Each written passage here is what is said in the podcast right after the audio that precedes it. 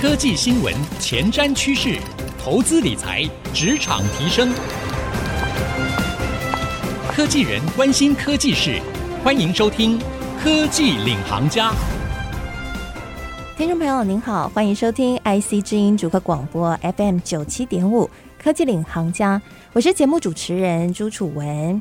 我们在节目当中每一集呢，都带大家来了解新的科技的趋势。那特别是呢，会邀请到各个领域的专家达人或企业领袖来跟各位做一个未来展望的分享。那今天我们这一集节目呢，要来跟大家聊一个最近在市场上面非常非常火热的名词，叫做第三代半导体，或是有人说应该要叫第三类半导体。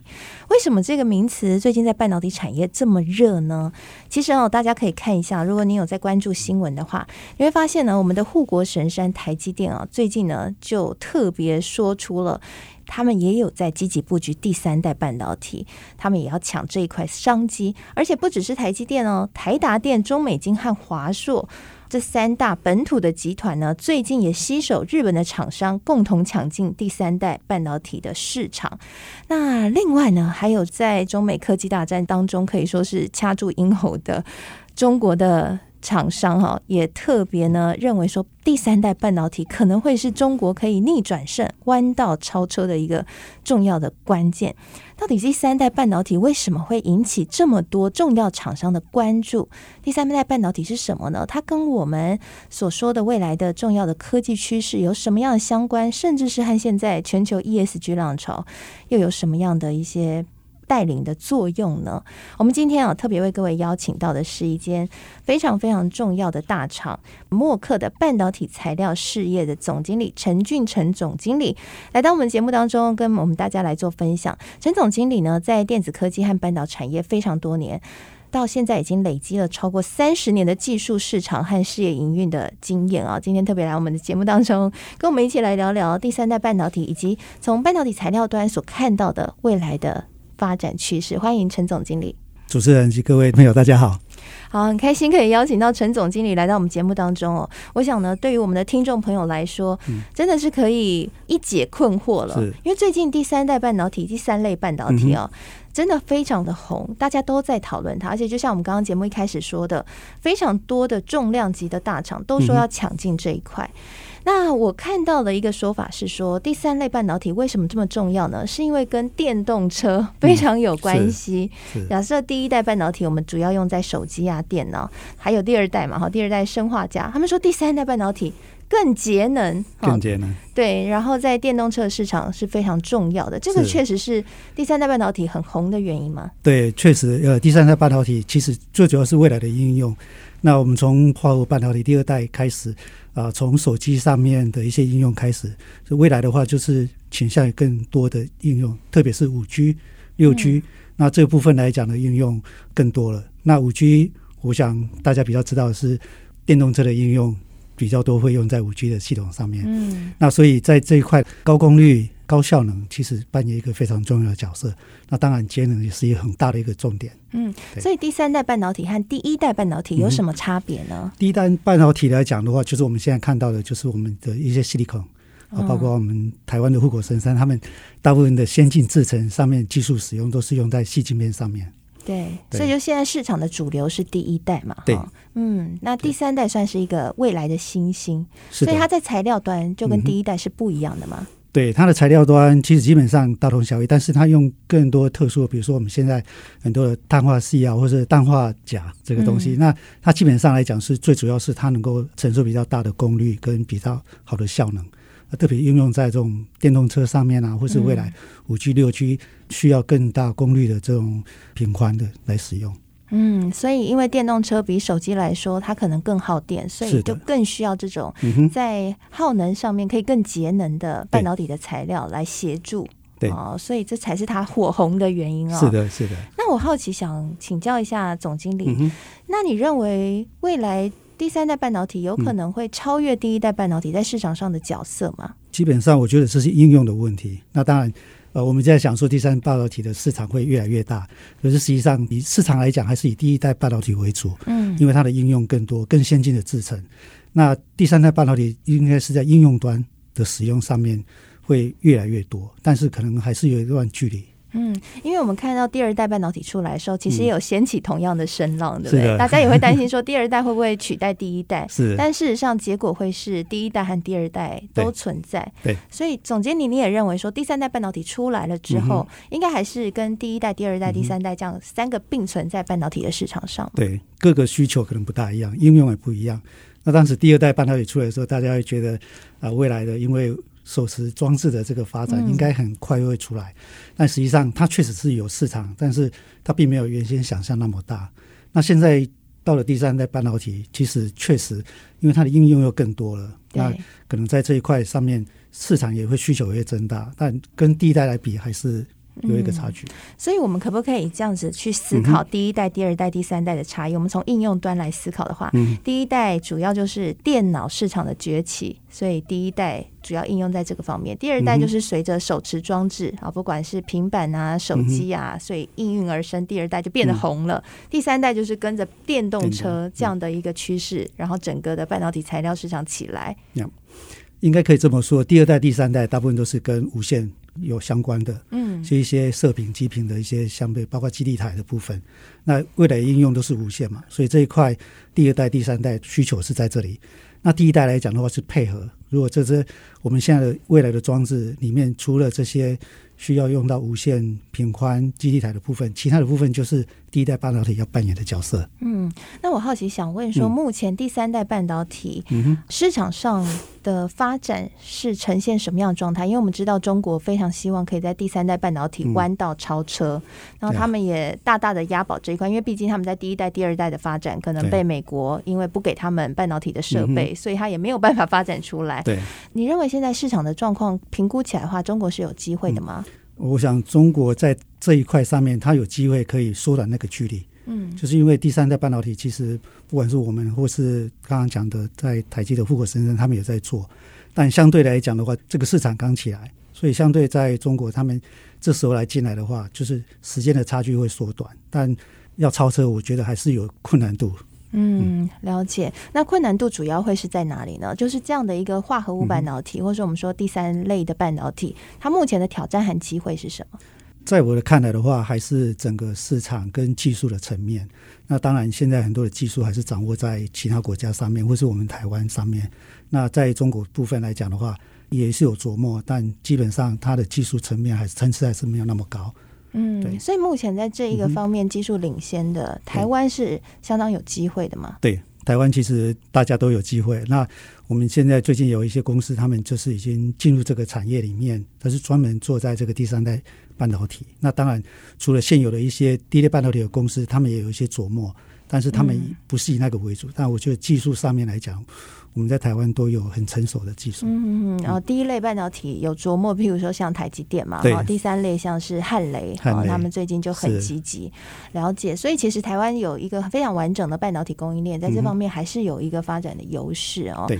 那事实上呢，其实第三类半导体会受到关注，也跟我们刚刚提到的整个的全球在追求近零碳排这样的一个目标非常有关系。我们说二零五零是。净零排放，哈，这样的一个趋势已经非常底定了。嗯、对，那苹果更积极，说二零三零他们碳排放是要归零嘛，哈，所以全部台湾的厂商都要动起来。那当然，全世界现在各个企业也都在思考，说要怎么样让自己在营运，或者说甚至是从材料端就可以来进行绿化，能够少碳排就少碳排，哈，对对，这非常重要。所以我想请教一下陈总经理，因为其实第三类半导体，很多人说它就是。可以减少碳排放嘛？它比较节能嘛？嗯、对。那除了像这样的一个化合物半导体材料之外，嗯、是不是在半导体材料这边还看到了什么样是可以跟 ESG 相结合？嗯、看到什么样的一些新趋势？未来的趋势上面来讲，就是你必须要能够兼具客户的需求，还要能够减少这个碳排，对，或者是未来的永续发展的这个部分。嗯、所以现在。能够减少碳排的半导体材料成为了当红炸子鸡，是的，对不对？那有没有什么样的半导体材料现在会在未来，就是说角色会越来越重要？特别是在特殊气体的部分，因为、哦、呃，它在整个温室效应里面是扮演很重要的角色。像我们公司在这几年，我们也跟客户来合作，开发新的特殊气体，减少碳排放量。也是未来对永续发展的一个贡献。嗯，特殊气体可以减少碳排放量，对，这个是怎么运作的？最主要是因为不同的这个温室气体的效应。那我们知道早期有一些气体，它的温室效应的贡献度很大，所以它可能必须要好几千年或是几万年才能够去把它分解掉。嗯，那这时候就会变成我们温室气体产生比较多的二氧化碳。对，哦，那我们现在的开发来讲的话，就是减少这个啊。另外一个就是说，它也可以减短那个时间，可能数年或是几年，它就可以。改变这个部分，让它不会影响到温室气体。是，所以这是在半导体制成当中会产生的温室气体，嗯、这样的一个造成碳排放增加的问题。你们透过材料端就来解决。是的。所以在材料端，就是从这个材料的开发上面提供一个材料，让它在进到半导体制成的时候产生了温室气体不会那么多。是的。啊，或者是产生的气体可以很快就被分解掉。是的。哇，所以这个是现在未来的趋势。对。对，这个是配合未来的永续这个 ESG 的议题，所以这个部分也需要跟客户、跟设备商来一起来合作。所以现在这个技术已经是非常成熟了吗？呃，目前的话，其实一直都在改善当中。那我们也跟国际的一些大厂有一些合作。所以，像在国外的大厂上面，已经很普遍的去导入了这样的一个新的半导体的材料嘛？它跟我们原本认识的半导体的材料有什么样的不同？基本上是一样，但因为在半导体材料里面，其实它最主要的功能是需要它的效益在客户的使用上面要能够非常好。那它的效益来讲的话，我们讲的 performance 可能就会影响到它对环境的影响。那我们需要找一个替代的产品，必须要有同样的这个效益。然后又要减少对环境的影响，那这个部分就必须要双方面的配合。嗯，我可以问一下，是什么样的新的半导体材料取代什么样的旧的半导体材料？这个基本上来讲的话，其实是类似的功能啦。那去取代的话，就必须要一些研究开发 R&D 的人进来，然后去做相对的实验的这个开发。嗯，所以气体是一部分，它可能是一个替代的特殊气体来使用，但是它提供同样的这个功效。那化学品也是又是另外一块。这是不大一样的这个方向。嗯，了解，因为我们看到传统的半导体制程里面，其实要用到的材料非常的多。对，那有没有哪一个材料你认为说在未来可能会是比较过时的，或者说它可能会造成比较大的环境的危害的？就是它慢慢可能会被市场淘汰。我们现在来讲，在里面有很多，比如说欧盟它有一些禁用物质，哦，那这些东西在早期。在半导体使用，它是非常的频繁使用的，因为它的功能功效在那里。那我们公司在过去几年，我们一直在开发替代品，能够把这个禁用物质给取代掉。那我们在过去几年的开发里面，其实也有蛮大的成果，是国内的某大厂，其实它也应用这个，然后可以避开欧盟的这个限制。然后这是一个我们过去在开发里面，我们说它是一个绿色的化学品。那最主要因为它可以减少禁用物质的使用。嗯、那另外一块，我们公司也在开发很多绿色的化学品。那包括前一阵子我们跟从业其实也有合作，我们提供我们一些绿色的化学品，然后跟从业来合作。来开发我们未来的替代使用上面，嗯，对，了解。好，透过刚刚呢陈总经理的分享，我想各位对于第三代半导体材料受到市场重视，应该更加的了解。其实最重要的就是因为全世界都在追求节能减碳啊，所以在这个浪潮之下，也使得绿色的半导体材料越来越夯。休息一下，广告回来，我们继续深入聊一聊。那现在最夯的绿色半导体材料有哪些种类呢？我想听众朋友应应该会想要来检视一下。如果你是半导体制成的工程师，或者是。你是企业主的话，你可以检视一下自己现在有用了多少的绿色半导体材料啊？那作为你未来前进 ESG 的一个准备啊。休息一下，广告回来继续收听科技领航家。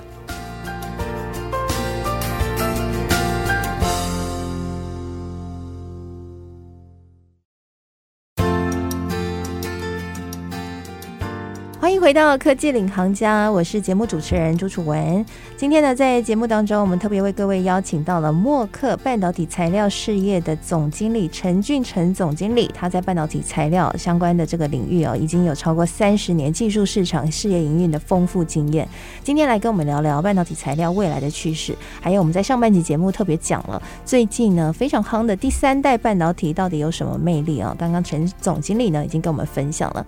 其实这两件事是合在一一起的啦。哦，第三代半导体为什么火红？就是因为它应用在电动车这个新的应用上面非常重要的一个关键的材料。那电动车呢会火红，当然就是应应着全世界开始进行了我们要环保爱地球哈，不然地球可能要毁灭了。这个近零碳排的风潮，全世界的供应链都要跟上。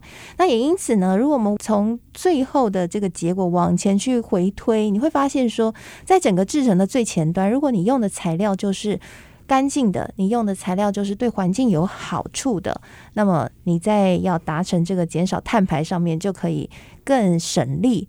那也因此，第三代半导体很红。那除了第三代半导体之外，其实现在还有非常多的，包括一些。化学品哈，或者是说在半导体制成里面，不同的材料其实都慢慢的在走向绿化。那陈总经理刚刚在上半期节目就帮我们先讲出了这个趋势哈。默克呢现在就在开发非常多的这个绿色的相关的半导体材料。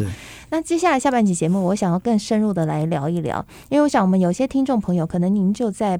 半导体产业工作，那或者是您就是企业主，那您应该也很好奇说，那现在我所使用的这些材料有没有哪些造成碳排放的重要的元凶？嗯，那或许今天听完陈总经理的分享之后，你就可以回去检视一下，如果有元凶在里面，只要想办法赶快把它去除掉了。嗯，所以总经理，我们想要请您来帮我们抓一下元凶，到底这个现在哈可能会造成台湾的企业哈，或者是。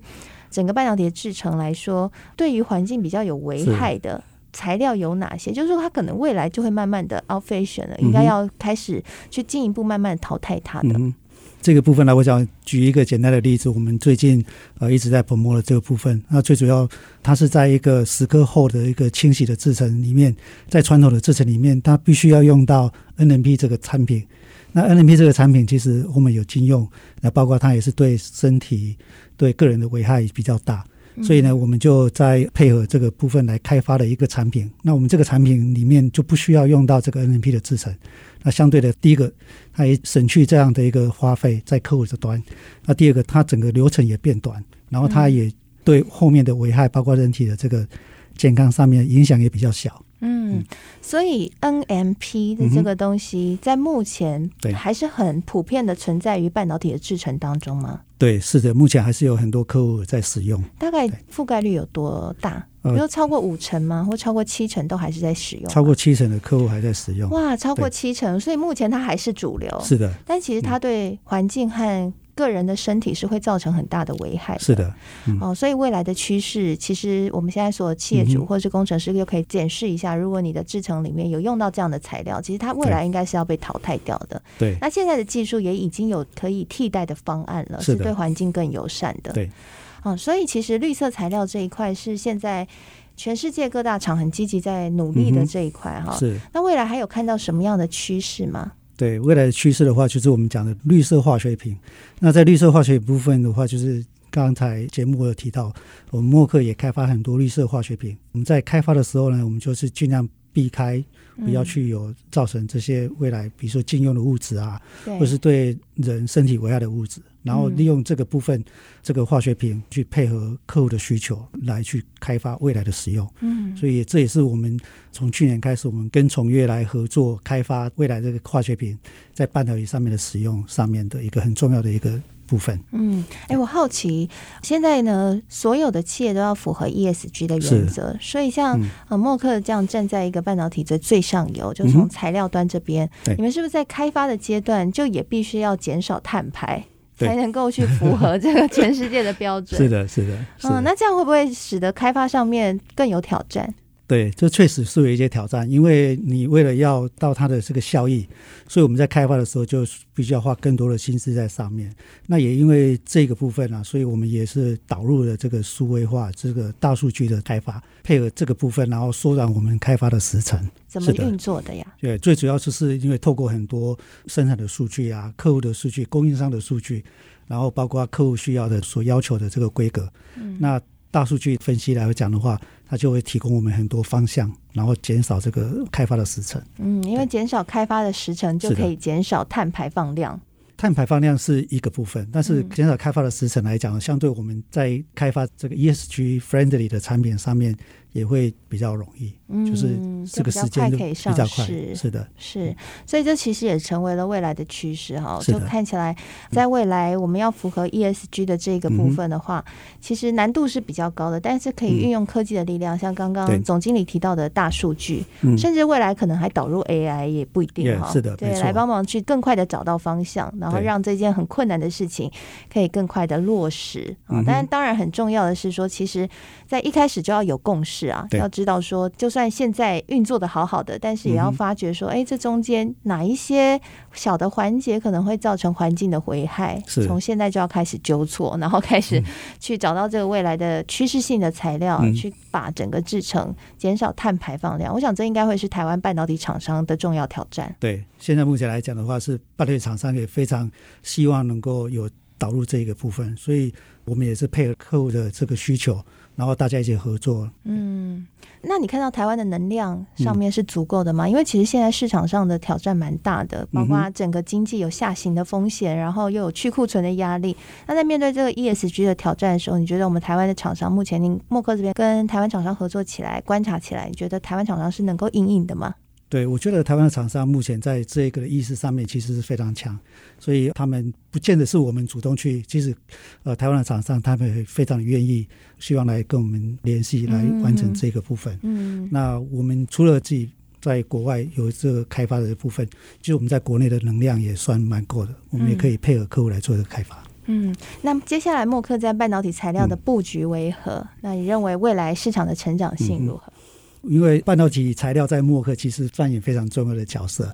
那我们在去年在台湾要有一个一百七十亿的投资，那这个部分的布局，其实我们就着重在本土化啊，希望能够减少这个碳排放量，呃，能够在就地的生产，就地来供应给我们的客户来做这个使用。